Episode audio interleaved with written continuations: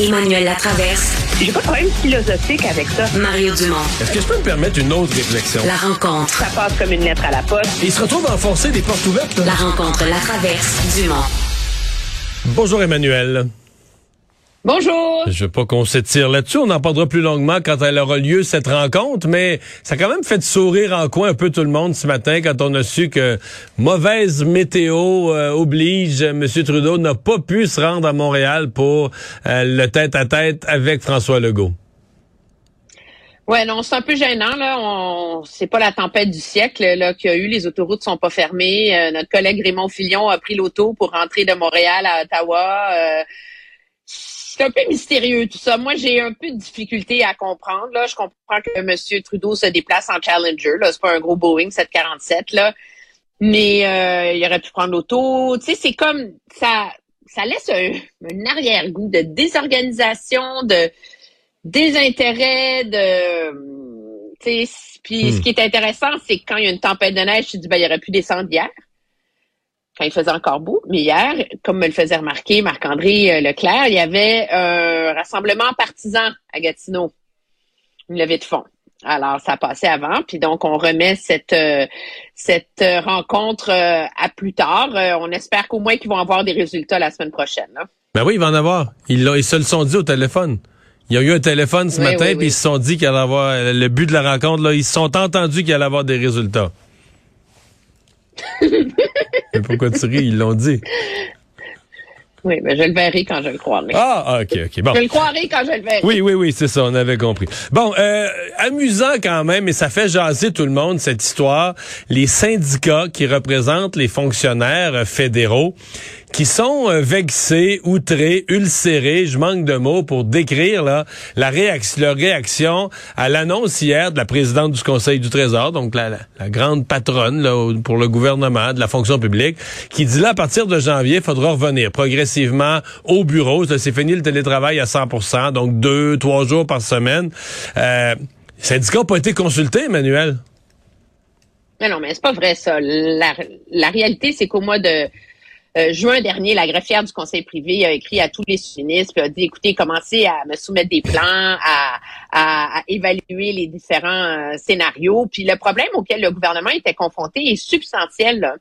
C'est que comme il n'y avait pas de politique uniforme, il y avait une concurrence entre les ministères, entre qui, alors il y a, il y a des employés où le sous-ministre voulait que le monde rentre au bureau, mais là, ils cherchaient des jobs dans des ministères où le sous-ministre était bien d'accord pour que les gens restent chez eux cinq, jours par semaine. Alors, tu vois le, niveau de dysfonctionnement avancé dans lequel on se retrouve dans une fonction publique où il y a 600 000 fonctionnaires.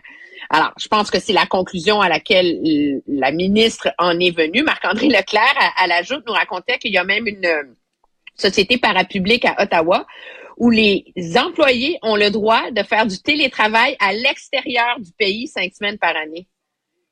C'est bien ça? C'est le fun, hein? Alors, tu sais, que le gouvernement exerce son droit de gestion, parce que c'est quand même le droit de l'employeur de décider où travaillent les gens. Ah, pas selon le syndicat. Non, non, non, pas selon le syndicat. Pas selon le syndicat dit c'est quelque chose. J'ai vu un titre de communiqué là que le télétravail, ça doit être négocié aux tables. Non, mais l'idée, c'est que dans l'ancienne convention collective, il y a une clause qui permet de négocier des conditions de télétravail. Tu sais, euh, moi, je peux imaginer là, une fonctionnaire euh, dont la mère est très gravement malade, qui doit aller euh, s'occuper Oh, d'elle à Calgary, peut demander la permission de son gestionnaire d'aller faire du télétravail de Calgary pendant un mois et demi.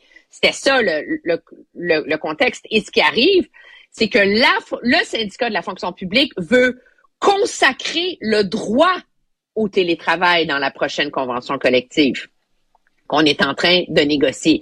Alors, c'est un peu prévisible et normal que la présidente du Conseil du Trésor mette son pied à terre avant d'avoir le bras dans l'engrenage jusque-là de ces négociations-là, puis qu'elle réclame surtout euh, une forme d'uniformité à travers euh, le gouvernement. Mais moi, je dois te dire que la phrase qui m'a scié les jambes dans l'entrevue que tu as faite avec le, avec le porte-parole du syndicat ce matin, c'est quand il a dit la seule, bo- la seule bonne nouvelle avec le retour au bureau, c'est qu'il va y avoir plus de fonctionnaires sur les piquets de grève. C'est un peu cynique, non? Sur quel... Ouais, mais... Mais, mais une des choses qu'il a dites, là, puis euh, quand même qu'à mon avis, certains euh, citoyens pourraient relever là, en tant que contribuables, il a dit il a dit on a relevé le défi du télétravail. Bon, jusque-là, je suis parlable. On l'a fait, c'est vrai. Dans, partout dans les entreprises, les gens, on, s'est pris en pandémie, puis en quelques semaines, le monde était en télétravail, puis ça a marché. Ça, ça a permis, écoute, ça a permis à la société de continuer à vivre, à l'économie de survivre. Mais il me disait, les services ont jamais été aussi bons que présentement. Les services sont livrés à la population. Les services fédéraux ont jamais été aussi bons que cette année. Penses-tu que c'est clair, ça, pour toute la population? Oh, bon. Pendant ma question, je comprends qu'on a perdu la communication avec euh, Emmanuel. Euh, oui, parce que là, euh, bon, les passeports, l'immigration, quelques petits dossiers ou la fonction publique fédérale. Pas sûr que pour Dieu, Madame tout le monde, c'est si clair. Bon, la réponse syndicale est prévisible, c'est que c'est pas de la faute des employés tout ce qui marche pas, c'est parce que les patrons ont mal planifié, c'est parce que les boss, c'est des nonos. Euh, les employés, eux, ils travaillent fort, ils se démènent, puis euh, ils sont à 100% puis c'est pas de leur faute si ça fonctionne pas. Mais quand même, d'affirmer à ce moment-ci, en fait, c'est même, j'oserais même dire, c'est un peu l'inverse qu'on entend. Moi, j'entends autour de moi... La fonction publique fédérale, là, ça avait bonne réputation. Puis c'était même une fonction publique qu'on disait toujours dur des comparaisons, mais par rapport à Québec, ah, il y a une compétence puis un professionnalisme à la fonction publique fédérale qui, qui, qui est remarquable. Euh, va dire une affaire, euh, t'en as eu un après l'autre des dossiers cette année ou des ministères ou des, des organismes où euh, l'efficacité n'était pas nécessairement à un. Oui, donc euh, la communication est rétablie. Emmanuel, oui, je te demandais, son affirmation que les services fédéraux n'ont jamais été aussi bons que présentement, là, penses-tu que ça rallie tout le monde, ça? Mais non, voyons. sais, je veux dire, puis entendons-nous bien, là, le but de ça, ce n'est pas de jeter la pierre aux fonctionnaires. Là. On ne va pas tomber dans le populisme cynique là, que les fonctionnaires posent des papiers et qu'ils font rien. T'sais, moi, je suis convaincue, j'en connais plusieurs, ils travaillent très fort, ces, ces gens-là, puis c'est je, je souscris à la thèse selon laquelle il y a des problèmes de gestion dans la fonction publique qui ont euh, aggravé euh, la capacité du gouvernement et des fonctionnaires de livrer des services adéquats. Mais tu ne peux pas euh, te présenter dans une entrevue et aller dire ça aux gens après l'année qu'on a eue. Et c'est là que moi, je suis surprise de voir à quel point ces syndicats sont déconnectés de la réalité du reste de la population. la majorité des gens dans la société sont rentrés travailler. Pas tous, la majorité sont rentrés dans des modes hybrides. Alors, pourquoi est-ce que la fonction publique fédérale aurait un droit d'exception? Un droit d'être encore, tu sais, je veux dire, c'est des gens qui sont bien payés, c'est des gens, tu sais, ils rentrent pas à l'usine à Non, non, non, non, non, non, non, non, non, non, non, sont très mal payés. Il me l'a dit ce matin, là. Très mal payés. Oui, puis ils ont une très mauvaise pension, puis c'est vraiment l'horreur. Tu sais, à un moment donné, là, ouais. je veux dire, c'est, c'est, dans le, ton. Sois pas content de la façon puis de la désorganisation de tout ça du côté du, du gouvernement puis de la, du Conseil du Trésor. Moi, euh, j'en suis, mais c'est comme quand trop, c'est comme pas assez, là, tu sais. Mais le, télétravail va rester, le télétravail va rester de toute façon. À mon avis, tout dans tous les milieux de travail, il y a quelque chose qui s'est qui s'est installé.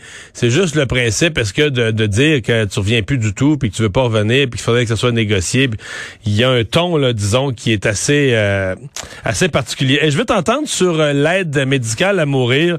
le ministre Lametti qui a finalement, j'allais dire reculé, plus reporté son projet.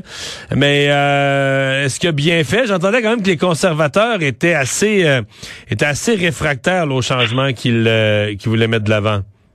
Oui, la réalité, c'est que M. Lametti est sérieusement coincé entre les cordes et l'arbre hein, sur la question de l'aide médicale à mourir parce que quand la loi a été adoptée au fédéral initialement, il y a eu une clause grand une clause crépusculaire qui a été mise dans le projet de loi comme quoi, à partir du 17 mars 2023, les gens dont la seule maladie était un trouble mental auraient droit à l'aide médicale à mourir. C'est écrit dans la loi. Et là, comment tu fais pour encadrer ça maintenant? Et le problème que le gouvernement fédéral a, c'est que à cause de comment le jugement de la Cour suprême est rédigé, il y a un assez important consensus chez les juristes que tu peux pas en il faut offrir l'aide médicale à mourir aux personnes qui ne souffrent que de désordres mentaux. Euh, tu vois-tu la complexité de comment tu fais pour trancher que ta dépression, ta schizophrénie est, est irrémédiable?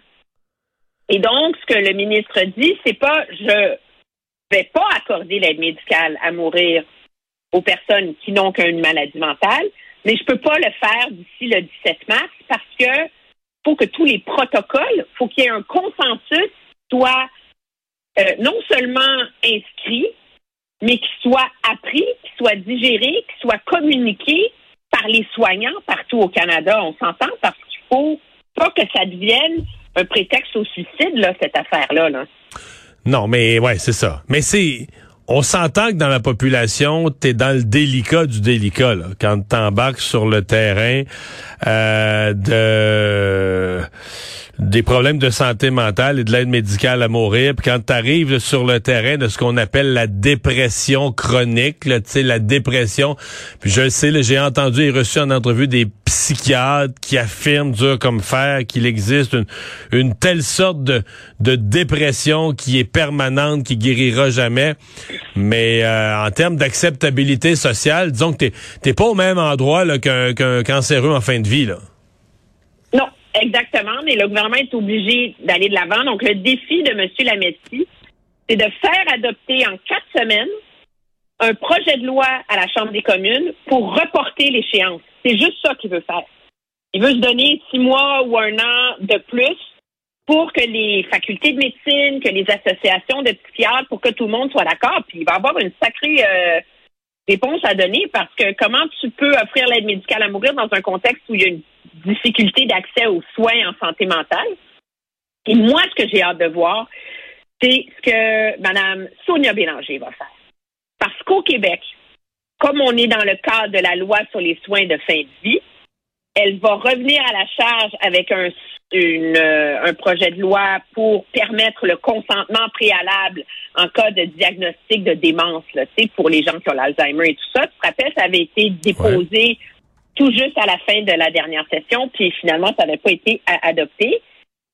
Mais, comme il y a l'échéance du fédéral sur la santé mentale, est-ce que Québec va faire d'une pierre deux coups ou est-ce que Québec va justement voyant qu'il n'y a absolument pas de consensus social pour ça, va prendre le risque de ne pas inclure la santé mentale dans le cadre légal au Québec pour acheter du temps.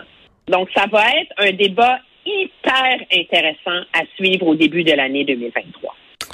Emmanuel, merci beaucoup. Très bien. Bye bye, bonne fin de semaine.